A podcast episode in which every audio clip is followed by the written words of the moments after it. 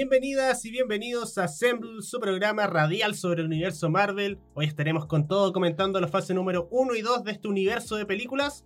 Pero antes, ¿quiénes son las voces que te acompañan? Primero, por si no me conocen, me presento. Soy el conductor de este programa radial, Alen Norambuena, y a mi lado mis panelistas, Nicolás Barriento y Marco Irazún. Nicolás, ¿cómo te encuentras? Muy bien, Elena, aquí estamos listos y dispuestos ya para hablar de esta larga tanda de películas sobre el universo Marvel, ¿cierto? Nuestros superhéroes favoritos. Pero yo quiero saber cómo está mi gran amigo Marco Irazún. Muy bien, Nico, por mi parte. Encantado de estar con ustedes, con Andrés, con Nico, con Alen. a hablar de lo que nos apasiona, el universo Marvel, un universo que está acompañado desde nuestra niñez y ahora ya estamos, ¿cuántos años tenemos? 20 casi y sigue estando con nosotros, así que agradecido por este pasado espacio. los 20 en realidad, pero ya. Uh, yes. Veintitantos. Sí, sí, sí. Y, y una voz que se nos acercó y que adelantó también Marco, porque no estamos solo nosotros Sí, tres, sí, sí, sino sí. que se nos acompaña nuestra voz en off, nuestro Watcher, Andrés Cier. ¿Cómo estás, Andrés? Aquí estamos una vez más con los cabros. Aquí feliz de estar de nuevo en este programa. Aquí preparando unas preguntas, así que espero han- hayan estudiado porque se viene duro, se viene duro, chiquillos. Pero tienes unas pistas, sí? Ah, imagino. No, esperemos, esperemos. Eh, vamos, vamos a contarle también, antes de comenzar a la gente, un poco la estructura del programa. ¿Por qué preguntas? ¿Qué está pasando? ¿Piensan? Le vamos a decir de inmediato. Primero comentaremos la fase 1 y 2 de Marvel, que para los que no sepan, eh, la el universo Marvel se divide en fases. Estas fases comprenden una cantidad de películas. Por ejemplo, la fase 1 es desde Iron Man hasta Avengers. Y estaremos comentando las dos primeras fases, ahí iremos detallando qué películas tienen, etcétera, a lo largo del programa, comentando los inicios de este universo. Y luego pasaremos a donde nuestra voz en off nos hará una- unas preguntas sobre también el universo Marvel, cómo no. Y el ganador tendrá que someterse a una penitencia que elegirá la gente en redes sociales. Así que no olviden seguirnos en nuestro Instagram, Facebook, Twitter. Estamos en todos lados. Así que chicos, yo creo que ya es momento de comenzar de lleno con esto. Y empezamos a hablar de la fase 1. Bueno, la fase 1 comienza en la película de Iron Man, como adelante. Y comprende lo que sería Iron Man, el Increíble Hulk, Iron Man 2, Thor, Capitán América, el primer Vengador y los Avengers. Así que chicos, bueno, para distender un poco esta conversación, vamos a empezar a preguntarle a Nicolás. Nicolás, de estas películas de origen, estas películas que introdujeron a estos personajes, ¿cuál vendría a ser tu favorita y cuál es la que menos te gusta? A ver, sí, son muchas, son muchas películas, cada uno tiene lo suyo, pero yo, sin duda de lejos, mi película favorita es Iron Man. No solo porque marca un, un inicio, ¿cierto?, para lo que es todo este vasto universo que termina siendo hasta los días de hoy, sino porque encuentro que la estructura que tiene y el personaje eh, principal que tiene, ¿cierto?, que es tan carismático, eh, me encanta.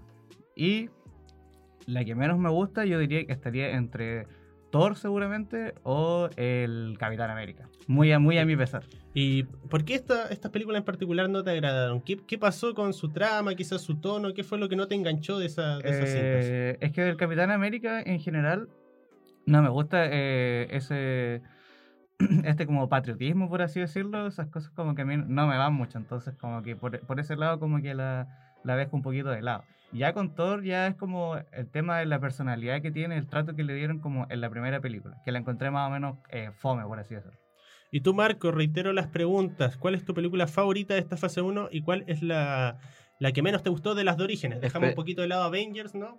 Para hablar solamente de las de personajes. Bueno, y Iron Man 2 también, que es la única secuela de, esta fase. Claro, una primera fase que tiene a Iron Man, el Increíble Hulk, a Thor y también el Capitán América. Pero primero que nada, estoy enojado, ¿vale? ¿Por qué? ¿Cómo Capitán América es la peor película de la fase 1? no yo le dije que era la ¿Cómo peor, que es la dije- peor película de la fase 1? Para mí es la mejor. Porque tiene esta como historia ficción, una historia romántica de fondo que nunca se logra concretar. Es como, Pero- pero da pena, da un pena. hombre romántico entonces Sí, pues soy un hombre romántico. Escucha a Marco Antonio Solís, cosas así. Y eso va como. Debe ser un opening, yo imagino. Ya, Capitán pero mira, mi, mi disclaimer es que yo no dije que era la peor, yo dije que eran los que no me gustaban. Ah, pero. pe- no, pero Es como es lo mismo, es lo mismo. Y la que menos me gusta, igual comparto un poco. Thor puede ser, o también el Iron Man 2. Iron Man 2 fue igual un bajonazo. Comparado al Iron Man 1, que lo encuentro igual de espectacular. Pero mejor el Capitán América. Bueno, parece que el panel está de acuerdo un poco con la película de Thor. A mí, la verdad, me, me agrada, pero en realidad esta fase en general me agrada bastante. Pero si me tengo que elegir la que menos me gustó, quizás sí podría ser la de Thor. Aunque eh, em- eh, me junto acá con Marco y sí me gusta bastante la película del Capitán América, así que dejamos apartado a Nico un poco. Ah. Bueno, y bueno, ya comentamos las que más nos gustan y las que repasemos un poco las que no hemos hablado, ¿no?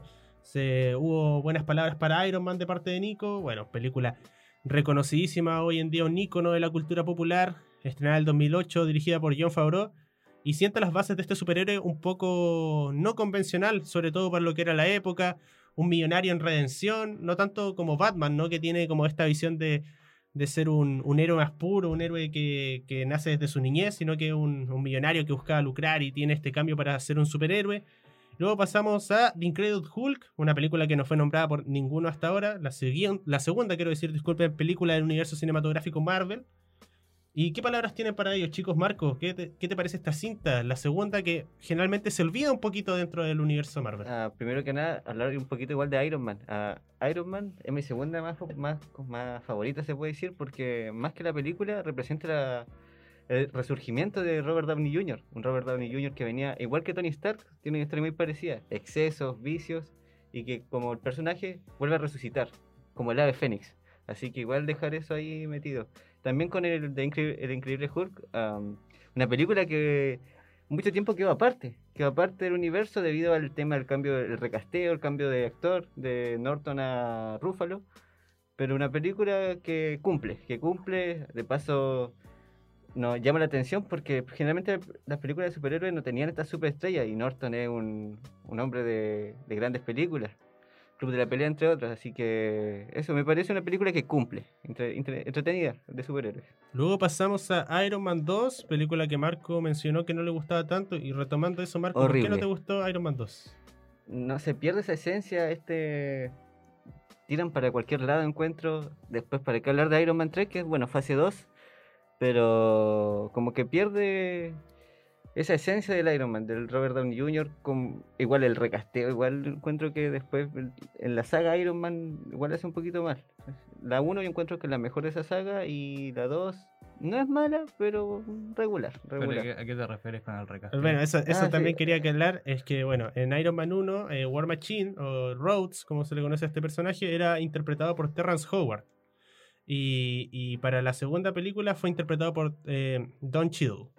Así es. Sí, no, pero me refería a qué se refería como que, que el recasteo pegó un bajón, a eso me refería. Me gustaba más el primer actor que el Ah. segundo. Ya, entiendo, entiendo. Y War Machine igual es alto personaje, no sé por qué hay tanta a Está infravalorado. Infravalorado War Machine. Bueno, luego pasamos a lo que sería Thor, que ya las comentamos que no tuvo muy, muy buena aceptación. A mí, la verdad, igual me adhería a esto de que no era mi película favorita del universo Marvel. Y quizás puede ser un poquito la más débil de esta fase, según yo.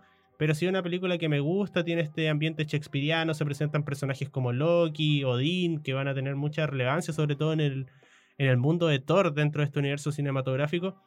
Y sienta buenas bases para lo que será el personaje que tendrá mucha relevancia en Avengers. Luego pasamos también a Capitán América, el primer Vengador, película de la que ya tuvimos palabras, ¿no? Una película que eh, en general agradó a mí y a Marco, Nico quizás no le gustó tanto, pero es una película bastante sólida que tiene esta ficción histórica que, es bastante entretenida. Y luego pasamos al plato fuerte de la fase número uno y estamos hablando de nada más ni nada menos que Avengers, que más que un, una película es un antes y un después en la industria quizás más comercial del cine, que empieza de lleno ya dando el marcador a esta era de los superhéroes. ¿Qué piensas tú, Nico? Sí, no, claro, como dice, yo creo que Avengers, ¿cierto? Dirigida por Joss Whedon, marca un antes y un después en lo que es la, la industria del cine, ¿cierto? Antes eh, los superhéroes, ¿cierto? Eh, cada vez que se les hacían películas eran en mundos aparte, ¿cierto? nunca se juntaban. Y ahora juntar a este grupo tan mítico, tal vez no tan conocido eh, en el público en general como por ejemplo la, Liga de la Justicia, que se le... eh, a principios de los 2000, ¿cierto? Se le da un poco más de, de reconocimiento, pero ya vemos cómo, cómo le fue, ¿cierto? Juntarle, fue un éxito, un éxito total en taquilla. La carrera de los actores se disparó por los aires cuando después de esto y yo creo que actualmente no hay nadie que no conozca a Iron Man, al Capitán América, a Viuda Negra, a Hawkeye, a Hulk. Y esos son los cinco originales, ¿no? ¿O son seis? Claro. Ah, tema ¿O me Hulk, Iron Man, uno? Capitán América. Está bien, sí, señor. Esos son todos. Claro, y un- los Vengadores ya pasaron a ser un, equi- un equipo. Ya todos conocen los Vengadores, parte de la cultura pop. Pero antes en Marvel, ¿qué teníamos? Los, Spider-Man, los X-Men y Hulk. y los Cuatro Fantásticos. Los Cuatro Cuatro Cuatro Fantásticos. No olvidar los Cuatro Fantásticos. Que ya parece que se van a venir ya en. en Sí, pero eso es para el último capítulo que vamos a Claro, sí, pero no dejarlo ahí. Y la Liga de la Justicia era mucho más popular. Y el universo cinematográfico de Marvel lo que está haciendo y lo que hizo fue exponer mucho la marca Marvel y dejarla en el peldaño más arriba, dejar un poco más atrás a DC. Sí, totalmente. Fue un cambio rotundo. Ahora es verdad lo que dice Nico, que eh, se, da, se da este paso con el universo cinematográfico que uno no estaba acostumbrado a ver, que todos pertenecían al mismo universo. Y ahora uno se da cuenta que es lo que apuntan las productoras. Todos quieren tener un universo, todos quieren que hayan eh, que haya una conexión, una película grande y no, no siempre se logra. Se Claro. intentó con DC, al final fracasó, ahora están como entre un universo compartido, algo así.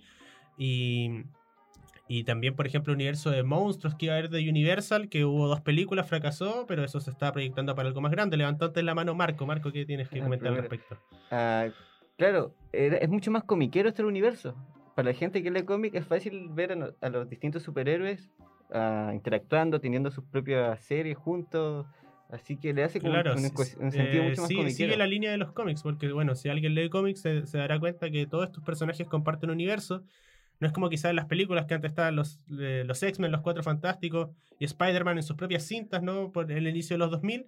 Pero uno agarra un cómic y estos personajes comparten regularmente pantallas, Nico. Claro. Ah, no, yo quería sumarme a lo que decía sobre esto como de los multiversos que querían hacer las empresas, que también está este universo de, de Godzilla, ¿cierto? Que lo querían juntar ahí con Ah, King con Kong King Kong. y con los otros los otros kaijus. Sí, es, es un formato muy, muy importante. Hoy en día este universo cinematográfico para la industria del cine en general. Y bueno, ya que hablamos de la película que, que dio este puntapié para el universo cinematográfico, creo que corresponde hablar un poco de su trama. ¿Qué les parece Avengers? ¿Sienten que ha envejecido bien a nivel de trama? La verdad que a mí es una película que me sigue gustando, es ese tipo de películas que uno se pilla ah, cambiando la tele y la deja ahí. Eh, la verdad, eh, es un evento, es un evento, es- no es solo una película, eso quiero llegar, es, es también un evento, es eh, bueno, algo que repitió Endgame a futuro, pero lo vamos a hablar también en su momento, en el próximo capítulo, así que estén atentos. Eh, lo único que no me gustó un poco es cómo se utilizó el personaje de Hawkeye, que fue demasiado peón, pero ya, ya tuvo su desarrollo dentro del universo. Ahí uno lo ve. Pero hay momentazos en esa película, por ejemplo, me acuerdo que cuando salió Avengers, yo la fui a ver al cine y yo tenía 12 años. Hoy tengo 21, no han pasado eh, casi una década desde entonces. Y si uno, y me acuerdo de la escena de Hulk, verla en el cine siendo tan chico que llegaba a, a dar susto, la batalla final contra los Chitauri, todo esto, y todo este universo tan grande, es la conexión, la interacción entre personajes, eh, no sé. ¿Cuáles son los puntos altos para ustedes de Avengers, Nico? Eh, no, a mí me gusta harto. De hecho, lo que diría que lo que más me gusta es Loki. El que- villano. claro, el villano. Porque como ya Loki era un personaje que ya se nos había introducido previamente en Thor, pero ahora lo vemos en un lado La más... paliaron. ¿y? ¿Ven? Sí. Ah. Se- se- le costó caro venir aquí a la, a la Tierra a hacer su- sus maldades. Pero sí, como dices tú, yo creo que Avengers sí es una película que tú te puedes pillar en la tele y la dejáis así como... La sigues mirando, la- aunque sea de fondo, ¿cachai? Porque igual es como entretenida, pues, es pura acción, ¿cierto? Eh, Tiene buenos chistes. Sí, Eh, las Ahora a Marvel se le critica, bueno, vamos a hablar más adelante, se le critica mucho esto de, de- de ponerle mucho chiste quizás, pero siento que Avengers es una de esas películas que equilibra bastante bien esto de los chistes. Me acuerdo con esa parte donde Thor se refiere a Loki, que es su hermano, después que adoptado, que me acuerdo que me, me parece. Ah, sí. Todo, o cuando se, o ese que ya es casi un meme de, de Tony Stark, que cuando te hiciste experto en, ya me acuerdo el tema específico, pero anoche, Sí, todo sí, ese tipo lo de de la física nuclear o algo así, por el estilo. ¿Y tú, Marco, qué opinas de esta película? ¿La recuerdas? ¿La viste cuando chico? ¿La fuiste a ver al cine? ¿La viste por la tele? ¿Cuál, cuál Claro, es tu experiencia? La vi más en la tele. Eh, En esa edad, mirarlas, seguía, no sé, seguía Iron Man, pero no, no vi, no me acuerdo ir al cine para los Avengers. Pero claro, ahora viéndola así un poquito más crítica, es el primer gran evento de Marvel, el universo. Segundo, inicia y también termina ciclo en los superhéroes. Desarrolla un poco más los personajes. Y tercero, comparto aquí con Nico, te trae a Loki, que Loki fue como el villano de la primera fase, de la fase 1 un villano que después con el paso de las cintas y series se va desarrollando mucho más como personaje. Pero claro, esta es otra fase. Igual recomendar que miren Loki. Para mí la mejor serie de, de Disney. De, que de este de Marvel. Y ahora vamos a tirar un poquito el agua a nuestro vigilante, a, nuestro, a nuestra voz en off, que está ahí. Bueno, para los que no sepan, que no conozcan a Andrés, que no tengan el gusto de conocer a Andrés en persona, él, si bien le gusta Marvel, no, no, no tanto como a nosotros, no está tan Claro, claro. metido en este mundo. Por lo mismo, le quiero preguntar como, como un espectador no habitual quizás de estas películas, para ti, ¿qué es Avengers? ¿Sientes que fue un antes y un después? ¿Crees que estamos exagerando? Quiero ver tu, tu visión desde fuera. Yo, como ustedes dijeron, no soy un gran fanático de la cinematografía de Marvel, pero sí he visto sus películas, las más icónicas sobre todo. Y creo que Avengers en sí, de la fase 1, es la, la mejor película, obviamente. Abre un gran universo, hace un muy buen crossover, de hecho, o sea, lo logra todo ahí. Y para mí, esa película en sí marca mucho más, más que las anteriores. Obviamente, las anteriores dan como un paso a la creación de Avengers 1 pero en sí Avengers 1 es como la es como el núcleo de todo y donde nace y donde crece mucho más el universo. Así que yo, de partida, igual como dijo Nico, em, es una película que uno podría ver una, dos, tres, cuatro, cinco veces y no se podría aburrir, aunque sea de fondo. Y para mí, en serio, yo la vería una, dos, tres, cinco veces y no, no me cansaría. ¿Qué nota le pones? Tú quieres aquí el... el ¿Una de nota? cine- El te lo pasa el agua. Dita lo pasa el agua, más de Uh. cine... Sí, me gusta cinema. mucho más el cine. De cine soviético. el claro. cine indie, ya, por decirlo de alguna forma. Eh, ¿Qué nota le pondría? Del 1 al 10. Así como película de ficción y todo eso, apartándolo un poco. Eh, Eh, el claro. criterio que tú quieras. Un 4. No, yo le pongo un 6. Porque aparte ¿Seis de cuánto? la vi cuando era niña y la encontré muy entretenida. Pero un muy seis- un ¿Seis de seis cuánto? siete o 6 de 10? Un 6 de 7. Oh. Ah, Sí, sí, sí, un seis de siete. Ah, muy bien. Sí, sí. Para un- para un Oscar. Igual, no- igual no me quiero poner la zapa al cuello con, con los admiradores de Avengers, así que y un 6 yo creo que es una buena nota. Populista. Bajen la antorcha, bajen la antorcha. Era 6 de 7, no 6 de 10. Un 6 de 7, sí, un 6 de 7. Y Con Avengers finaliza la fase 1 y también finaliza el primer bloque de nuestro programa porque ahora rápidamente saltamos a la fase 2 donde comentaremos todas las películas que comprenden entre Iron Man 3 y Ant-Man. Ahora cambiaremos un poquito el formato del programa. En el, en el bloque anterior empezamos comentando qué película nos gustaba más y qué película nos gustaba menos, un poco porque eran todas películas de origen, eran películas un poco más comparables, entonces se podía hacer ese paralelo entre todas películas de origen, pero ahora ya tenemos historias más propias, historias que presentan desarrollo de personaje, otras que presentan personajes nuevos, entonces la iremos comentando solamente una a uno. Y para comenzar, estaremos con una película que en particular a Marco y Arzun le ha tirado palos siempre que ha podido, nombramos Iron Man y dice Iron Man 3 mala, no sé qué, ya, ahora tienes tu momento Marco, ¿por qué no te gusta Iron Man 3? Iron Man 3. ah, primero, eh, ¿qué clase de historia? Los personajes tenían poderes. Pe- ah, ¿Cómo se llama? Peppers tenía, sacó poderes, me acuerdo de esa parte. Sí. Había como unos poderes raros, medio. Nunca entendí bien esos poderes del villano, que eran como. que se alejaban de lo que hacía Iron Man. Pues Iron Man generalmente peleaba con temas con tecnología y cosas así, pero. Y después, me- no, me me acordáis, Nico, el, el villano. Supuestamente el villano que está det- detrás de todo esto, ¿cómo se llamaba? Y que todavía estamos esperando. El mandarín, ¿no? Sí, el mandarín. El mandarín, ese villano en el cómic es súper importante.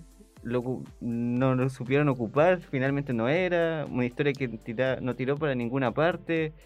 Y no, no, no, encuentro aburrida y mala. Para mí, un 2 de 10 esa cuestión. De, nefastísimo, a, mí me, nefastísimo. a mí me enoja Iron Man 3. Ay, es mala, Ah, ya, mala. que, le es total, empezamos horrible en la fase Ah, Odiemos a Iron Es Man. la peor película del universo, Marvel. Sí. Es la peor Yo, película yo del universo. creo que no Marvel. se puede hacer una película más mala que Iron Man 3, la verdad. Yo creo que este, este es el, el fondo. Yo ¿Quién creo- dirigió esa, esa cuestión? Chiquillos, ¿creen ustedes que se debe al cambio de director igual? Porque Sí, un cambio por de eso. director ahí, sí. ¿Quién, ¿Quién dirigió Iron Man 3? Eh, ¿Eh, ¿Tiene el dato?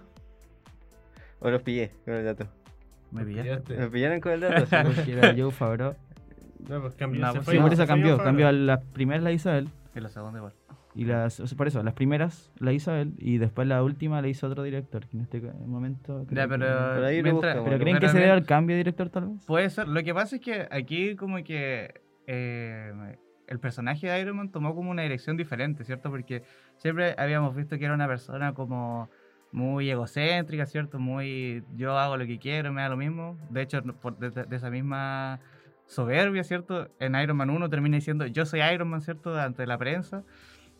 Y esto mismo, eh, a partir de, de toda esta soberbia, ¿cierto? Que se gana este ataque del mandarín, que si uno ve el tráiler de Iron Man 3, dice, esta va a ser la obra magna de, De Iron Man. de Iron Man, porque el tráiler es demasiado bueno y termina siendo muy mala. El mandarín, un chiste.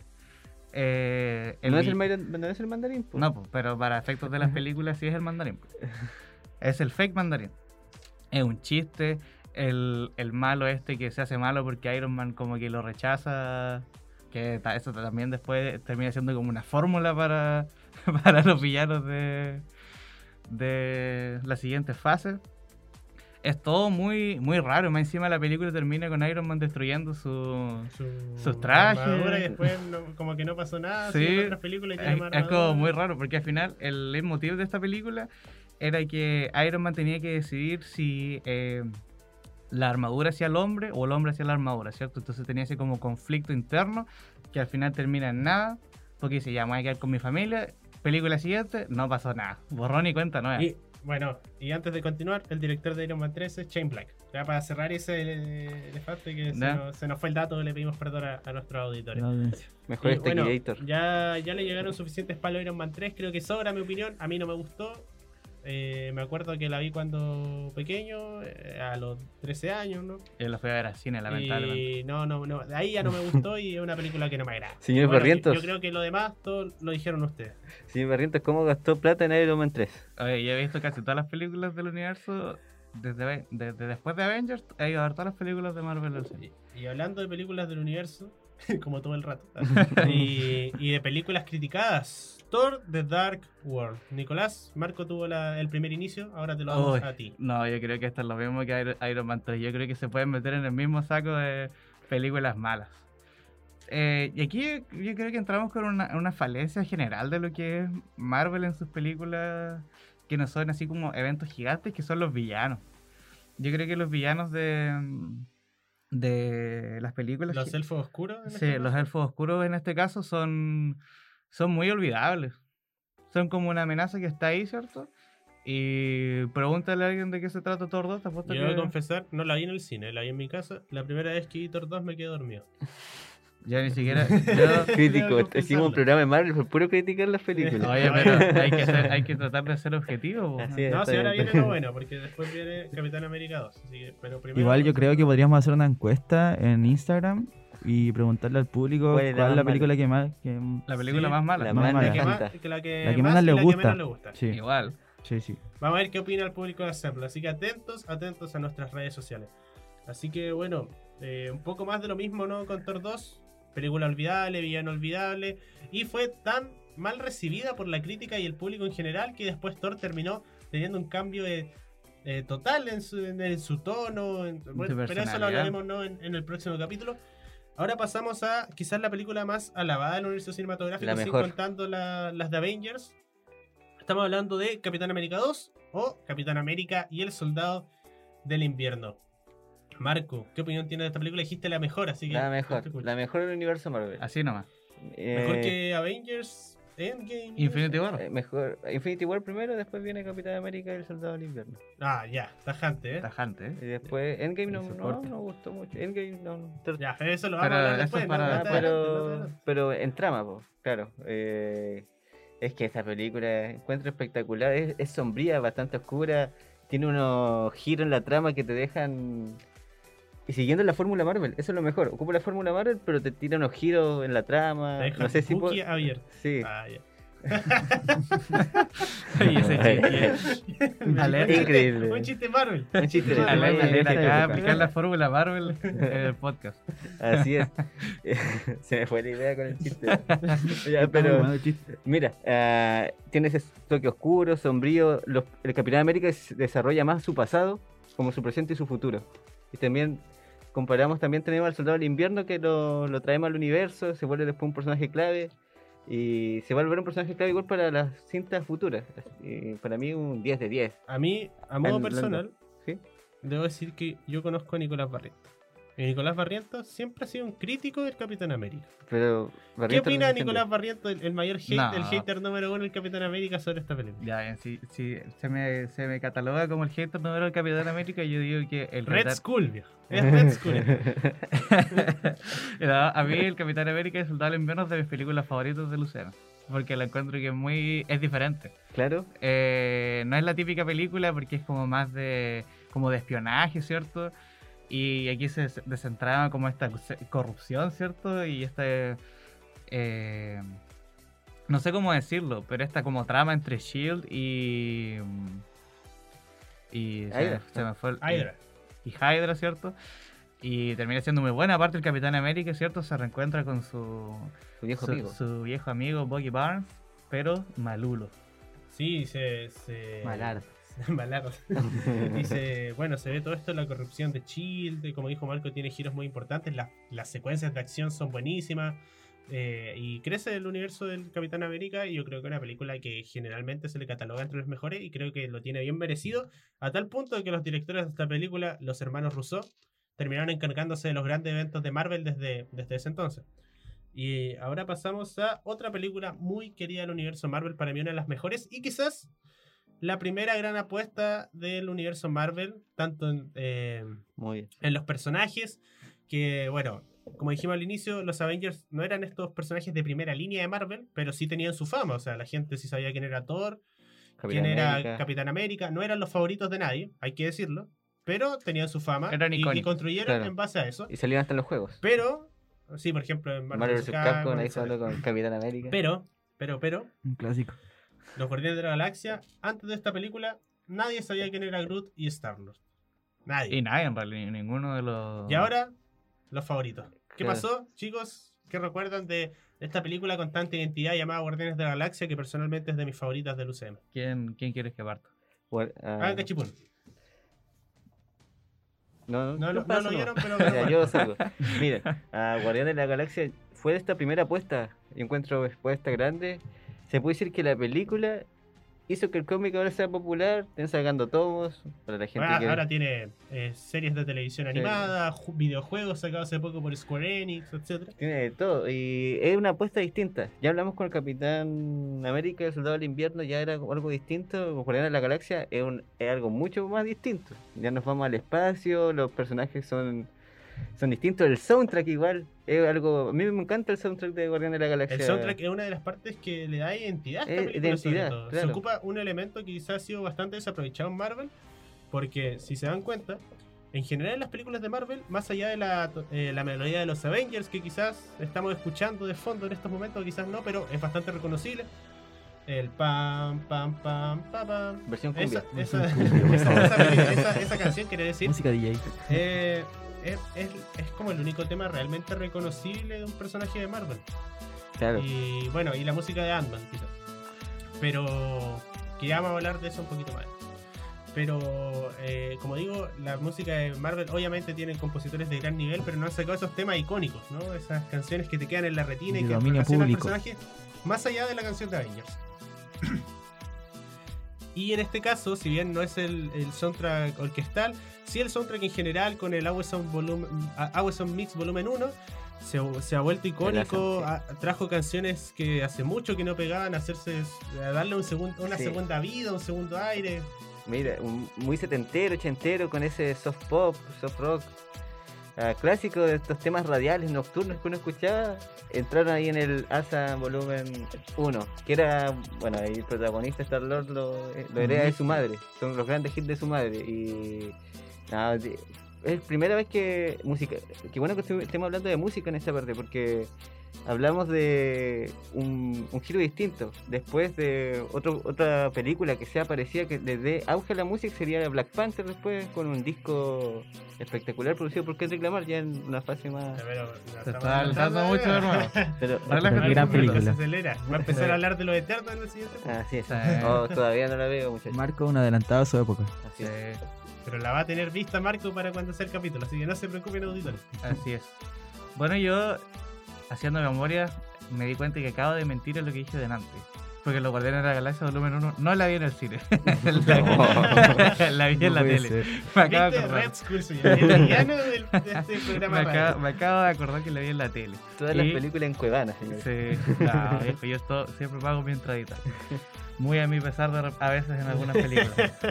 Eh, pero no, es muy bueno. De hecho, eh, retomando lo que decías sobre los soundtracks, será bueno de repente eh, un buen recurso utilizar música que ya existe para, para hacer icónicos ciertos personajes en vez de crearles su banda sonora propia. Es que no hay una fórmula perfecta. Yo encuentro que todo depende de cómo lo manejes. En el caso de los Guardianes de la Galaxia, es O sea, espectacular. Star Lord se adueñó de Who Got a Feeling. Sí. O sea, Ahí lo vamos a hacer sonar ahora en este momento, un rato. Y si no, la buscan Música en DJ. Ah, Sí, porque ya, ya sabemos cómo es el copyright de repente, así que... Oigan, pero mira, yo creo que lo más destacable de los Guardianes de la Galaxia es, es el conjunto, ¿cierto? porque son héroes que al final no, no quieren ser héroes porque son todos como forajidos. Claro, Star-Lord es un, un ladrón, por así decirlo. Gamora es la hija de, Thanos. de Thanos. Rocket y Groot también son Forajidos, forajidos y Drax eh, anda buscando venganza. Puro gánster. Puros gangsters. Puro No gánster. sobra ningún personaje aparte. Claro, Claro, que sí. Eh, nuestra voz, el Watcher. todos juntos Sí, sí. ellos son dinamitas. Es como un un equipo. No, y además, equipo. bueno, es de estas películas de Marvel que también empiezan a, a jugar un poco más con el humor, pero bien construido. Incluso la batalla final, si recordamos cuando tienen que derrotar a Ronan, y es básico, no es por el baile, pero se da esta dinámica de la Claro. batalla de baile. Que te puede gustar más, te puede gustar menos, pero es diferente y yo creo que le pega a los guardianes. Pero yo Claro. creo que nos estamos olvidando de lo más importante, que es la primera película que explora el, el espacio como tal. Sí, eso también expande el universo Marvel a, a esto que es lo más cósmico, lo más de, bueno, como dice el nombre, los guardianes de la galaxia, exploran el universo y te abren esa puerta de que el universo Marvel no solo está en la Tierra. Ya lo sabíamos por Thor, que vivían en Asgard, que se mostraba como otro planeta, lejos un poco de, de- de- de ser tan mitológico, es como un poco más espacial esta versión de Thor. Pero acá te mostraron un mundo un poco más grande y, y te abren esto. Y además de, de unos personajes que son totalmente reconstruidos por James Gunn de una manera aprovechando ese recurso de que son personajes desconocidos, tomando la base del cómic, pero moldeándolos a su idea. Y ahora que en esos momentos era el poco conocido director James Gunn, que tenía algunas películas de nicho, de culto, y ahora es el súper reconocido director James Gunn, gracias a estos personajes. Así es.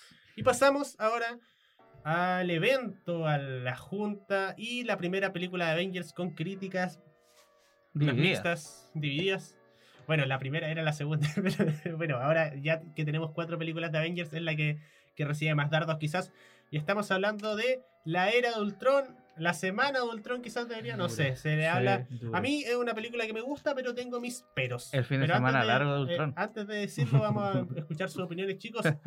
¿Qué opinan de la era de Ultron? Ya, ahora yo creo que me toca a mí, ¿no? Y ya Marco me ganó el cachipún. Por supuesto, Nicolás, dale, dale. Eh, sí, esta sí la fui a ver al cine, esta sí que sí. Y, ¿Te arrepientes?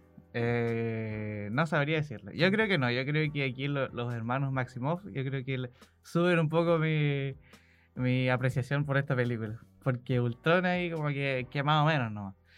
Ya que al final, aquí, aquí se vuelve a usar ese, ese recurso que nombré de, na- de antes, ¿cierto? Donde Iron Man es el que tiene la, la culpa, ¿cierto? Porque ante todas estas grandes amenazas, ¿cierto? De los, de los Chitauris en Avengers 1, Iron Man tiene la idea de crear una armadura que proteja al mundo. Cosa que un pone... poco ambicioso quizás. Sí, un poco ambicioso, pero ya sabemos cómo es Tony Stark. La cosa es que todo esto resulta en la creación de Ultron, ¿cierto? Mezclado ahí con la inteligencia de- del propio Tony, ¿cierto? De Bruce Banner y Jarvis. Pero, ¿qué pasa? ¿Qué pasa? Ahí creo que tenía que ver con el cetro, ¿no? Con el de... que tenía la gema... Sí, sí. Sí, sí, ya, sí. y ahí ocurre un- una, una magia, ¿cierto?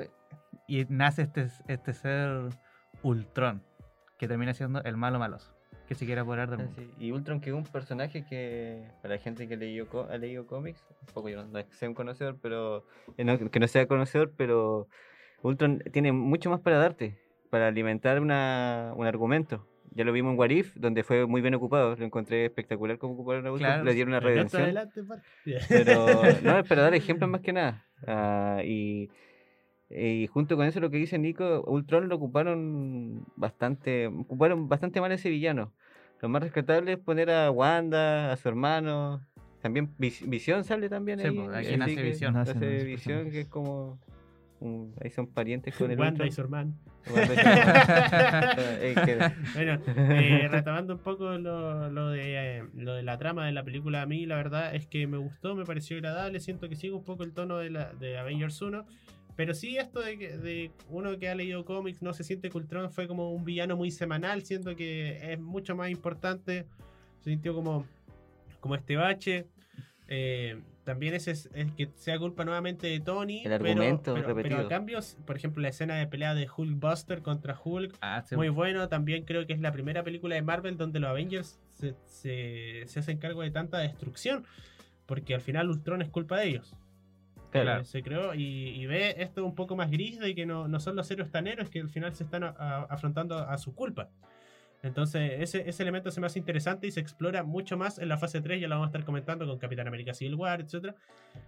Eh, Eso me gusta bastante de la película. El humor no se me hace desagradable, pero siento que le falta esa chispa. Quizás Ultron uno esperaba más. Quizás alguien que, que no conozca los cómics no, no tenga ninguna expectativa de Ultron y, y le parezca fantástico. A mí, en lo personal, no. Pero siento que no es una mala película de Avengers. A mí me entretiene bastante. Tiene escenas de acción buenísimas. eh, te va dejando pequeñas pistas sobre lo que se viene. Entonces, la verdad es que a mí me agrada, me agrada mucho. Andrés, ¿tuviste Avengers 2? Eh, sí, sí lo vi. Y en relación a la 1, tú que la ves desde, desde alguien que se le gusta solamente el cine arte francés, ¿qué, qué te parece esta película? Búlgaro. Eh, por lo que he leído de las críticas, eh, tiene críticas divididas. Tiene muchas críticas divididas. Pero tú crítica. Pero que tú no. Queremos- no queremos que sea Rotten Tomatoes, queremos que sea la crítica de Andrés. Silva. 70%. Yo creo que igual, en base a- al nacimiento de algunos personajes que después se fueron desarrollando, yo creo que está bien. Pero en sí, si la comparamos con Avengers 1, me quedo con Avengers 1. Es que Avengers 1 es, Es es un antes y un después. Es como, es como, no se puede. Yo Y de creo hecho, que, yo, yo creo que por eso es tan criticada, porque se esperaba mucho más de Avengers 2. claro, porque es la segunda reunión y aparte viene, nace, ¿cierto? Eh, Wanda Maximoff, que termina siendo la bruja escarlata, Quicksilver. y Quicksilver, que... Bueno, y eso otro. Si bien se presenta en esta misma película, bueno, se presenta en la escena post créditos de Capitán América 2, pero tiene su primera gran aparición en esta película. pero se da la- con la- relevancia. La, la primera muerte de un héroe en el universo Marvel, que Claro. de un Muerte. Avenger. No, Héroe. está- no lo están viendo, no lo están viendo, pero están haciendo gestos. Estaba haciendo comillas. Bien, llega la intervención del el vigilante vigiló. Aunque mejor el Quicksilver de los mutantes, ¿sí? Ya, pero Pero eso, no, no eso. corresponde a Está nuestro bien tema. que se haya muerto. oye, eh, Oye. oye, oye, Marco, por favor. Vale, clipeen eso, por favor. y bueno, a diferencia de la fase 1, acá no terminó el universo. Uno diría, la fase 1 terminó con Avengers, la fase 2 termina con Avengers 2. Pero Kevin Feige, el productor de todas estas películas, dijo no. Vamos a dar una más, vamos a introducir un héroe más. Y en una de mis películas también que me gustan mucho de Marvel y que como dijimos antes, es, debe ser el único héroe que tiene una canción pegadiza o algo que se puede identificar que quizás está sonando ahora. No podemos saberlo. Porque el ¿Qué copyright, el copyright lo dirá. No es decisión de nosotros. Hay que poner la versión fan karaoke ahora de La versión 8 bits. Ocho bits, igual. Pero estamos hablando de. El Hombre Hormiga. Esa, esa película que la gente que quizás no lee cómics vio en cartelera y dijo, Marvel ya se les zafó un tornillo. Ya, ya quieren hacer películas de lo que sea. Lo que sea. Pero para mí es una película con mucho, mucho corazón. ¿Y qué opinas tú, Marco? ¿Opinas que tiene mucho corazón o opinas que ahí nomás? Hay Mucho mucho, hay mucho corazón, tenía a Ruth, a Michael Douglas. ¿Qué cas? ¿Qué cas? También tenía a Eva- Evangeline Lilly, a Corey Stoll y Michael Peña. Así Michael que, Peña, sobre todo, con su personaje de Luis. Sí, no, sí, Un gran este... personaje. La sube una banda como. Tú lo dijiste muy bien, Alen. Una película de harto corazón, súper entretenida. Bueno, no vamos a sacar que son películas de superhéroes, sabemos que siempre generalmente ganan los buenos y todo eso, pero afronta un poquito más, el tema más emocional, el tema de, de qué es ser un héroe. No, eh, se explora un personaje que... Y También es como una película de robo en Marvel. Se, se Sí. escapa un poco de la fórmula. Sí. Claro, tenía este tema de robos, porque el personaje ya eh, tiene un, un historial delictivo que está buscando igual redención. Igual hay un camino del héroe, así que de, de redención. Así que, Claro. como tú dices, Len, yo lo resumo con una película de corazón. Yo encuentro que es una película entretenida, que sigue una fórmula clásica, ¿no? Que Ant-Man se enfrenta a un villano que tiene los mismos poderes de Ant-Man, pero que sí es muy divertida y que tiene esa chispa que tú sientes que es algo único. ¿Tú, Nico, opinas lo mismo? Eh, sí, a mí me gusta. De hecho, Paul Rudd le, da- le da harto carácter también a, a lo que es Ant-Man, ¿cierto? A Scott Lang. Personaje que tú puedes verlo y dices, mmm, el hombre hormiga, así como que no, no suena muy imponente, ¿no? Pero tú ves la película y es. Es la. Es- en el futuro es importante. Sí, Sí. Eh, basta hablar del futuro. Por favor, estaba Eh, pasado. claro. Estaba hablando de, lo- de la segunda fase. Eh, que es diferente, ¿cierto? Porque es un, un delincuente, ¿cierto? Pero también tiene familia, ¿cierto? Separado, tiene su hija, que es algo que le importa. Y yo creo que eso es lo que le, le motiva a él a ser un. terminar siendo un héroe, ¿cierto? Que es una faceta que no, no exploramos tanto, eso de la familia de los, Claro. de los superhéroes. Igual se ve un poco como con, con Hawkeye, ¿cierto? Un poco En más adelante. 2, claro. Claro. Un poco más atrás. Bueno, un poco más atrás y, y más adelante también se desarrolla un poquito. Y eso, porque Iron Man, ¿cierto? Con Pepper ahí un poquito nomás, al Capitán América con... Capitana, Con- Capitana Carter. Agente Carter. Otra vez adelantado. Agente Con Carter. la gente Carter, ¿cierto? Pero todo es como, se siente como superficial, entonces esto se siente como más cercano. De Y bueno, se nos muestra un elemento importante en esta película también, más allá de las relaciones personales del héroe, que son muy importantes y que me partículas. encuentro valioso, es eh, los viajes cuánticos dentro del universo Marvel. en las es- partículas PIM. las partículas PIM. Y bueno, algo que yo creo que nos faltó y que, tenemos que eh, remarcar antes de terminar de hablar de, todas las películas es que desde Avengers 1 y un poquito antes incluso se empieza a dar este guiño a Thanos, a la conexión que, que ya hablaremos de lleno. Pero además de, todas estas tramas, to- todas estas películas individuales que fuimos hablando, también se contó una historia eh, más grande que yo creo que es importante hablar. Y es que en cada película se nos fueron dejando estas gemas del infinito, estas pistas. Quiero preguntarle a ustedes, chicos, ¿qué les parece este estilo de, de ir dejando pistas para que te parezcan en películas de otros personajes? Hasta que, bueno, llegamos a ese gran evento que es Infinity War, que vamos a hablar en el próximo capítulo. En esta, ¿Les parece bien el manejo que tuvo Marvel en, esta, en estas primeras dos fases? Ahora estamos hablando de la fase 1 y 2, eh, como un conjunto.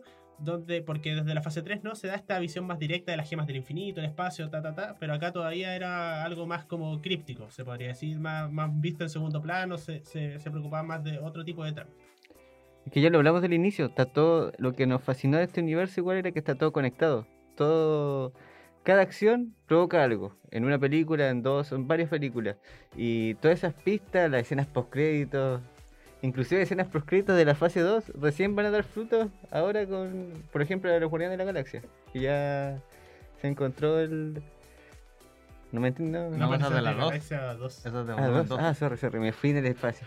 Eh, pero hablando de eso, pero igual es un buen ejemplo, porque hay, hay cosas que después te salen varias películas más allá, así que Claro. que está todo conectado y nos da y ya se hacían y esto provoca igual que haya un fandom que haga teorías, que se hagan canales, que ah, salga un montón de cosas. Sí, nuestro podcast, que yo creo que vamos a hacer teorías ya en fase 4. No sé, que- del espacio de teoría, y hay que analizarlo, hay que analizarlo en la reunión de pauta que tenemos semanalmente. Así que eso, Len, fue por eso. Eh, nos da esta. de- ver esto, estas pistas, nos da entender que estamos dentro de un universo, del universo Marvel, cinematográfico de Marvel. de un universo, este universo, este programa radial, es mucho más grande que solo opinar sobre las películas, porque tenemos un vigilante. Y Muy con bueno. ese pequeño comentario, cerramos el comentario de la fase 1 y 2. eh, damos nuestro, dimos nuestro análisis, quiero decir, y pasamos al bloque final del programa, donde le paso las riendas del mismo a el vigilante Andrés Sigert. Andrés, ¿qué tienes para hoy? ¿Qué Se tienes viene para la nosotros? interacción con los panelistas. A ver qué tanto saben. Uy, Uy, ya, ya uy, fallamos uy. una, ya se nos fue un director, así se que me fue un que director. empezamos con Y el- eso iba a estar igual en las preguntas, pero se me, Oh. se me salió, se me salió. Y, y ahora tengo otras preguntas preparadas. Son cinco preguntas, chicos. Tres de verdadero y falso y dos de desarrollo, por ¿Y decirlo de qué alguna pasa forma. si perdemos? Bueno, ustedes si pierden, van a tener que pagar una penitencia. Oh, ¿Y A quién va a elección elegir del esta público. penitencia? A Ah, ya, elección del público, sí. a elección del público. Vamos Hay a hay- a Marvel, no, Obviamente no- sí, Claro. con, tema- con temática de Marvel, obviamente no escapándonos de lo que es a lo que estamos aquí, pues. Ya. La cosa va a ser así: una pregunta verdadero y falso y una pregunta de desarrollo. Son cinco preguntas. Ah, esto es una prueba. Esto es la- la Sí. prueba. La PSU. Sí. Eh, Exactamente, PTU. algo así podría ser. Y las de verdadero y falso van a, van a ir en orden. Va a responder primero Lean, después Nico y después Marco. Oh, Dios. esto- eh. Y, Oye, oye, y pero la de esto- desarrollo va a ser por levantada de mano. Esta es interrogación de vea de levantada de Yo, mano, yo tengo una pregunta. dígame. ¿Y si se equivoca va con rebote o, o se equivoca, no? Es que si se equivoca le van a dar la respuesta, si van a ir diciendo cada uno su respuesta verdadero y falso, y después yo voy a decir cuál es la verdadera y cuál es la falsa. Ah, o sea, misterio Y total. después yo aquí tengo los puntajes, entonces voy a ir llevando ahí el puntaje. Ah, Ya, ya, ya. Ya. Y el verdadero y falso es como para que no se equivoquen y quizá el que no, no sepa mucho tenga un- algún puntito aunque le mande con la chunta. ya, entonces, la primera pregunta es de verdadero y falso. Y es, ¿fue el 2015 el año de estreno de Capitán América de Winter Sol- Soldier?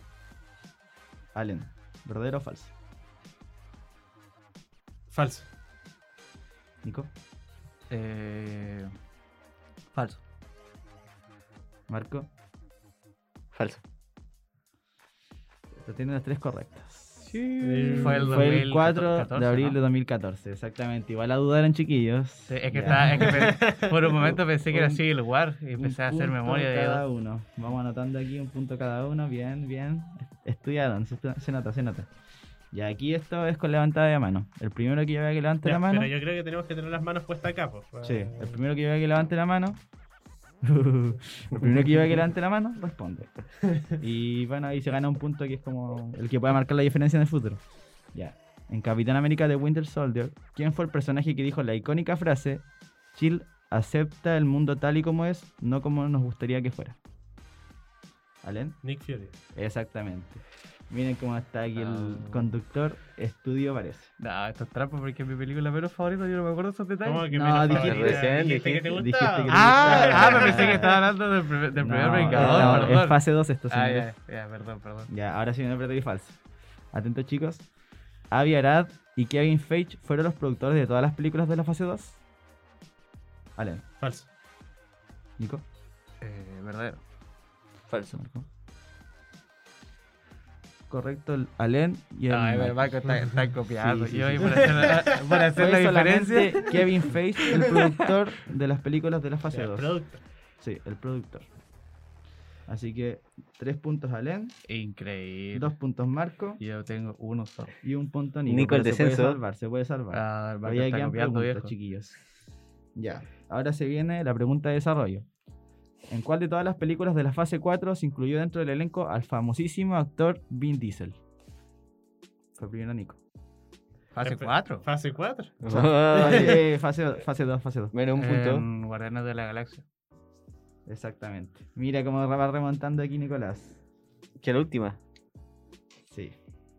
Hay que hacer fin entre ustedes. ¿eh? ¿Y qué pasa si empate, señor? señor? Los dos. la Se anula. Se anula, señor.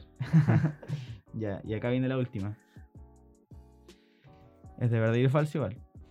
Christoph, Christopher Marcus fue el guionista tanto de Thor, The Dark World, como de Capitán América de Winter Soldier. Falso. Falso. Falso. Es verdadero, chicos. ¡Oh! Es verdadero. Christopher ¿Cómo Marcus hizo un guion participó tan- en el guion de ambas películas. ¿Cómo es un guion tan malo para estar pasando Oye, iba a tirar, iba a tirar, iba a ¿No sé tirar, quedado empate con Marco. Así que van Ah, bueno. con los Marco. dos nomás. Así que aquí ya no hay más preguntas. Pero invéntate una pregunta. No, pero penitencia los dos Yo nomás, creo que ¿Ah? podrían compartir la penitencia. ¿Están de acuerdo con compartir Sí, la penitencia? Sería menos difícil igual. Ya. ¿Y ahí qué hacemos? El gran ganador es Allen y se gana el premio de ser el que más sabe de Marvel en esta fase. Y ahí, chiquillos, también, para que nos sigan en las redes sociales, vamos a decir las redes sociales de Instagram, que es Assemble-radio, Facebook en Assemble Radio y Twitter, arroba Assemble Watch. Para que nos sigan ahí en todas las redes gracias, sociales. Andrés. Y bueno, dos perdedores, un ganador. Ah, no, muchas gracias, Andrés, por, por tu segmento. Estamos terminando por el día de hoy. Tuvimos conversación de la fase 1, la fase 2, trivia. Y si vienen muchas más cosas en los próximos capítulos, estaremos hablando de la fase 3, Infinity War, la fase 4, con lo que estamos viendo y con lo que se viene. Algunos comentarios quizás de Spider-Man No Way Home en ese capítulo. Y, ojo, porque también vamos a tener sorteos sobre esa película. Así que atentos a nuestras redes sociales. Se para todo eso. sorteos. Así que chicos, ¿algunas palabras de cierre, Nicolás? Yo no, totalmente agradecido de estar aquí, ¿cierto? Lamentablemente perdimos con el Marco, pero bueno, así es la vida. Esperamos que para la siguiente podamos ser Con triunfadores. confianza las penitencias en nuestra caja de, de Instagram. No se preocupen, no se preocupen. Van a cumplir. Marco, ¿qué palabras te decían? Por, por mi parte, muy, muy agradecido, como dije al principio, de estar con grandes conocedores del universo Marvel. Siempre se sabe algo más, se conoce algo nuevo.